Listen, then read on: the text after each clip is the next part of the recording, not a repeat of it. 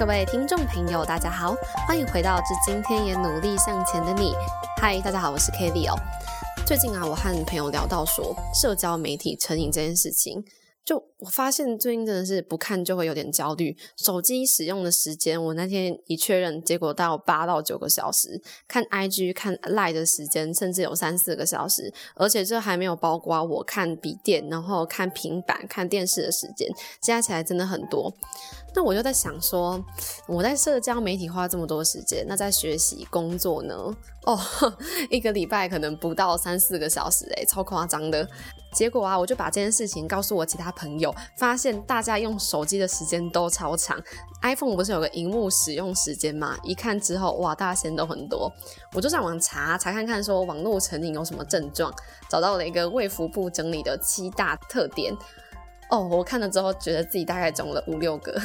来，我念给你听哦。第一个是说，使用网络时间越来越长，或需要使用网络比以前更长的时间才能得到满足感。哦，这个就有中啦。第二个是，若停止或减少过度使用网络，会产生不安、焦虑等情绪，甚至出现生理症状，并因此阻碍社交、工作或娱乐等日常活动。嗯，有吗？第三个是，实际使用网络的时间长超出原本的预期。哦，这真的是太太太实际、太真实了，总是这样子诶。第四个是无法控制自己的网络使用行为，对，每次点开搜寻什么东西，结果都会因为赖跳出来或者讯息跳出来，然后就点下去，然后看别的。嗯，第五个是花费大量时间在网络相关活动上，哦，这自然是一定的。第六个是因过度使用网络而阻碍现实生活的社交、学习、工作、娱乐等行为。嗯。第七个是，即使已经意识到自己因过度使用网络而造成生理、心理、学习、工作上出现问题，却能无法减少使用网络的次数和时间。哇，你们七点里面中了几点呢？我自己自认自己大概中了五六点哦。像是我最近创了一个 IG，我自己的，哎，就是我们这个这个节目的 IG，叫做 Kelly Podcast，我放在资讯栏，我每天都会去看那个触及多少。哎，我有一篇李阳跟王晴的触及超高。然后呢，我每次发现实的时候，我都会忍不住去更新，看一下几个人在看了。有时候甚至还会点下去看，说：“哎，谁有看我的现实？”然后就被我抓包，说：“哎，你现在看我的现实，结果你没回我的讯息。”很常这样子，或者手机一响的时候，我就忍不住看一眼呐。然后那个讯息声音不知道是怎样，我都会特别一直一直去看，随时更新看有没有新讯息呀。无聊的时候就划划现实。你也是这样子吗？如果你也是的话，哇，那这集节目真的是帮了你，也帮了我。今天要来跟大家聊聊网络成瘾这件事情，哇，我真的是太喜欢这个主题了。首先呢，先告诉大家，就为什么会有网络成瘾这个现象。是这样子的，为什么社交媒体如此容易令人上瘾啊？哦，其实就是因为多巴胺。什么意思？就当我们今天在社交媒体，我发了一个现实，我把我的生活发出去之后，那些观看人数、按赞数、回复数，都会刺激我们大脑里面的神经系统，让我们获得兴奋的感觉和而得到这个奖励机制。因为以前我们能够获得多巴胺的快乐感，可能是你必须要是，嗯，你完成一个很长期的专案，然后帮助了某一个人，或是你投入这个很累的自工活动，然后最后获得的 feedback 能让你大脑获得多巴胺。但是因为现在社群媒体的普及嘛，很简单，我就简单发了一个文，就可以得到别人的按赞、关注和认可。谁不喜欢？谁不想要用这种很少的努力就可以得到朋友更多的关注和认可？如果你刚有仔细听的话，我刚刚讲说，你发文之后，我们得到的那些按赞数、回复数，能够刺激大脑的奖励机制，让你变得兴奋。注意哦，我讲的是兴奋，不是快乐哦。研究显示啊，当我们专注分享自己的生活的时候，我们大脑内的奖励回路是更加活跃的，也就是我们对那种分享之后获得的反馈会有兴奋的感觉，而这个感觉我们很上瘾，我们很喜欢。什么意思？呃，举个例子哦。有点像是我们在坐云霄飞车的时候，我还记得那时候玩自由落体，或者是去九族玩玛雅探险。每次在玩之前，我都紧张的要死，然后说：“哦，你不要拉我去哦，我就很害怕。”然后到最后都会想要临阵脱逃，然后等真正坐到云霄飞车的那一刻，哦，又也还是很也是很紧张。结果做完之后太开心了，有多少人相信你可能也跟我一样，云霄飞车玩过一次之后，然后就一直想再玩，马上再去重新排队一次，或者是自由落落体，马上就想再重新排队一次。其实就是因为我们对这种兴奋的感觉上瘾，我们喜欢呐。但你要跟我说，这种兴奋的感觉能够让你造成长期的快乐吗？嗯，其实不然哦。我很难想象，我们今天孤独的时候、难过的时候，然后我头脑 recall 的事情是啊，我坐在玛雅探险的那三十秒的时光，不会吧？我想，当我们真难过的时候，会想起来的应该是跟某个知心好友的一场谈话，或跟家人的一顿聚餐啊，某次难忘的旅游经验，或是哪件事情让你觉得自己很有成就，那些才是让我们感到快乐的来源。好，那往下再深度讨论说，那到底网络成瘾怎么会这么严重？它背后反映的原因是什么？很有趣哦，是这样子的，一个研究是这样说，他说是能够反映青少年缺乏自信，需要寻求认同。嗯，这个我是很有感觉哦，尤其是我们又是在华人社会，华人社会就很讲究合群嘛，就什么事情我们都要对人要有礼貌，从小就被教育着说要给人家亲切友善，然后不要太孤僻。哇，相信大家一定都有被这样子讲过，就是合群的压力在我们心中都很久了。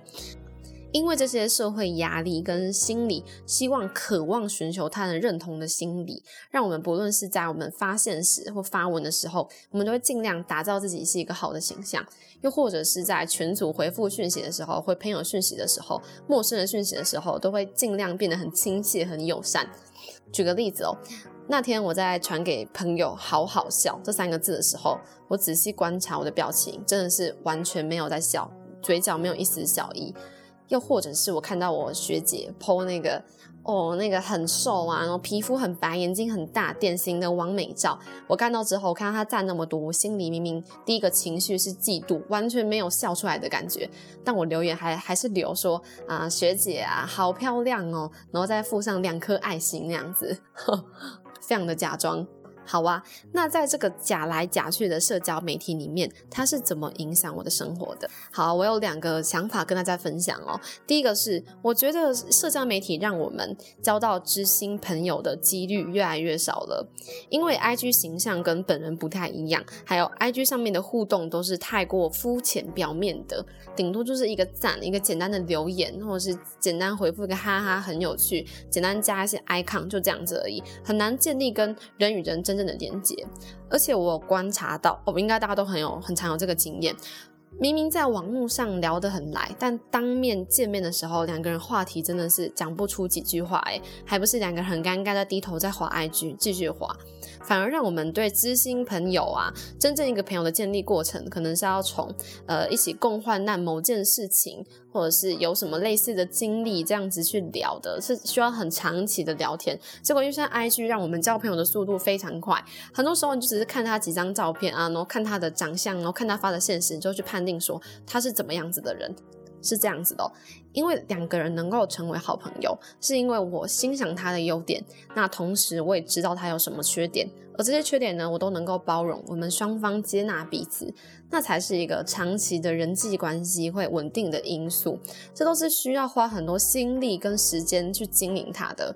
但是因为现在 IG 的关系，我们社群成立，我们把太多时间都放在经营这些虚拟的社交上面，反而让我们失去了很多那种人与人之间真正的连接。我们选择呃去跟十个朋友打好浅关系，而不是找一个真正的好朋友跟他培养一辈子的连接。哦，那其实很可惜哦。那第二个社交成瘾，我觉得带给我们的影响是，它剥夺了我们独处的时间。好，那为什么剥夺独处时间这件事情这么重要？是这样子的，因为独处的时候，它是能够让你自己反思今天今天做了什么事情，是能够帮助你自己的心理健康。很多洗澡到一半就突然间哦灵光一闪，还有就是创造力。随着现在的三 C 产品越来越普及啊，我们一个人能够留给自己的时间就越少，因为一个人的时间都还是在呃在滑平板，然后在滑手机，然后在看笔电，然后在看电视，反而少了很多让自己反思今天一整天的时间，又或者是一些给自己创造力的机会，这当然很可惜哇！这也是我自己很大心思的一点，就我会发现说哦，好像有很多想法，然后以前想得到，然后现在都想不到了，真的会这样子。那社交媒体带给我们的影响，除了让我们找到知心朋友的几率越来越少，还有剥夺了我们独处时间，让我们的专注力、创造力跟心理健康下降之外，其实还有很多啦。还有人会提到说什么忧郁啊、心理健康啊、自杀、啊、焦虑啊、更爱比较啊、炫耀心理啊等等的。如果你也都不希望这些社交成瘾的负面影响带到你身上的话，那接下来我们就一起来听一下，那到底要怎么解决这些这些问题？哦，是这样子的哦。我为了这集啊，有上网查一些专家学者的建议方法哦，真的很多，我还真的很认真的去看论文。一个结论，门槛都太高了，太麻烦了。像是啊，有些专家建议说可以用冥想哦，但我自己每次冥想到一半的时候都会睡着，不然就是我没有办法进入到他们所谓心流的那个状况，所以这对我来讲太麻烦。又或者，嗯，可以规定自己的荧幕使用时间哦，那个能够能够试，肯定就已经试过了，但它那个按钮不是有个就是在一分钟嘛？啊，我总是按那个，因为那些东西都治标不治本呐。所以呢，我今天要提供的建议啊，都是学生，就像你我一样，可能是大学生、高中生都能够做到，而且很简单的方法。那第一个，如何解决社交网络成瘾？第一个方法很简单，就是调整心态。这点我觉得是最重要的一点哦。什么意思？嗯，你要有个意识，说今天我们在 IG 上面看到的，都是别人最好的那一面。就像是今天出去玩的时候，我们可能拍了一两百张照片，但我们最后会发出来的就是那十张最漂亮的照片、最美的照片，甚至可能还有人会修图才发出来。我目前没有看过有人自己会发自己眼睛闭起来，或是讲话讲到一半，或是头发整个蓬头垢面的那种照片。我从来没看过有人自己发自己的时候会发那种照片出来。这换到事情也是这样子的。我们今天可能人生发生了一百件喜怒哀乐、酸甜苦辣的事情，但我们会分享的，你我都一样啦，不就是那最有趣啊、最厉害的，自己觉得哇很有成就感、最甜的、最好的，然后看起来很亲切的那一面分享给大家嘛？顶多就是呃不好的那一面啊，负面情绪，顶多就是发个自由而已啦。好，我拿我自己举例，说来不怕大家笑啦。呃，我我上学期呢，我跟同学参加一个商业竞赛，跟我一起参加的好朋友呢，他们四个最后拿到冠军。反观我呢，连这个报名阶段都没有录取哦，真的很难过。但我们不可能把这个发出来啊，这不是很丢脸吗？跟我同期的朋友拿到冠军，然后我自己嗯报名阶段就被刷掉了，超难看的。又或者是说。我哪敢告诉你说，呃，我这个微积分读了一整个礼拜，甚至是考前一天，我还特别去找那个数学系的朋友教我微微积分，然后想办想办法到那个读到一两点，结果隔天考出来，Oh my god，还考的比我们系的外籍生低，考五十几分。我也不可能把这个分享到我的 IG 上啊，我的 IG 还不是都只会分享说啊，我参加什么比赛得第一名，然后我跟几个好朋友出去玩，然后再用 IG 这样子啊，带一个可爱的滤镜这样子拍给大家看。你我都一样啊，我们都习惯把最好的那面分享出来啊。我分享一个我这个呃去学校自助餐一个人吃饭，那不是很丢脸吗？我当然拍那个跟大家一群人在一起开心快乐的模样啊。你就看我啊，我现在还不就是只敢录 podcast，然后讲给讲给你听啊，然后跟呃几位忠实听众而已啊。我也不敢在我的 IG 上面开始发表长篇大论我对网络成瘾的见解。所以啊，有了这个心态很重要。就你要先知道，说我们今天看到的那些都是别人最好的那面，包括你自己在内，你自己其实也是分享最好那面给大家。有这个观念之后啊，其实就不用太在意了，因为他没有告诉你的是，他其他九十张照片你没有看到的那些丑照，那些乱七八糟的生活，那些难过的、悲伤的、愤怒的情绪，他没有在现实生活中表现出来给大家。有调整这个心态之后，你就意识到说，别人其实没有你想象中过得那么的好，你自己呢，其实也没有过得很差。那解决社交媒体成瘾症的第二个方法呢，是当你今天有负面情绪的时候，你不要看你朋友的现实。什么叫你朋友很重要哦？是这样子。当我们今天孤单寂寞、无聊，你生活没有目标、没事做、闲得发慌的时候。不要再看你朋友的生活过得怎么样了。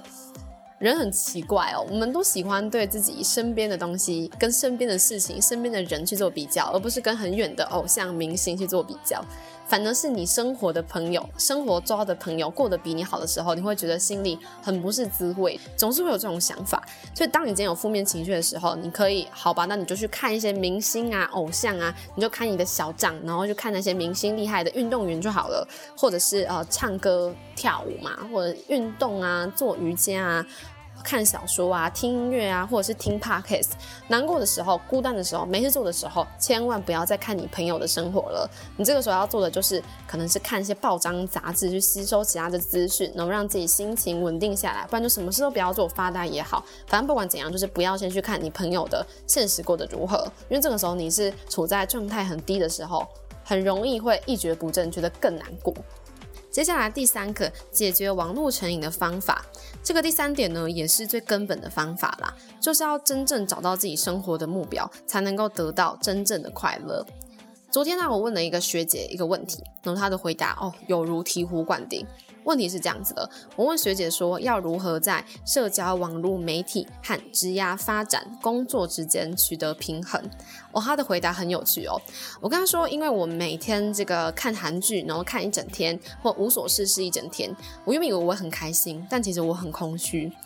但有的时候太忙碌的时候，忙碌了一整天，那整天忙下来，我觉得好像也在瞎忙。别人可能会说，哦，你好厉害，然后你好以力走之类的。但我自己心里知道，哦，是没有真正快乐的。我就问他说，啊，那学姐觉得要怎么平衡？学姐是这样回答的，她觉得关键就是要自我觉察，什么意思呢？就当你今天废了一整天之后，觉得空虚的时候，就是一个警讯啦，代表说你这时候必须要去找点事情做，或是你忙碌一整天，但你觉得过累，身体过于负担，你没有觉得很有成就感，没有很快乐的感觉，那你就是要休息了，是时候把一些事情给排开，因为只有当我们今天明确知道自己的生活目标跟自己的使命是什么的时候，你的快乐才会是长期稳固的快乐，你的娱乐休闲社交。媒体才能够发挥到它刚开始设立时的目的，什么意思？你会发现每个礼拜五晚上看的韩剧特别好看，努力的一天辛苦过后的果实特别甜，特别好吃，就是这个原因啊。当今天有了生活目标之后，你知道自己要做的是什么，你的快乐感的来源是来自于你的使命，你在做的事情，而不是社交媒体给你的兴奋感。那这个时候，社交媒体对来讲就是一个附加利益。你可以把你的目标分享到网络上，然后也吸引同样有类似目标的人。这就是本来当时网络社群设立的用意，让你找到跟你有同样兴趣、同样目标、志同道合的朋友，而不是现在你可能什么目标都没有，然后看到别人很多目标而自己焦虑的。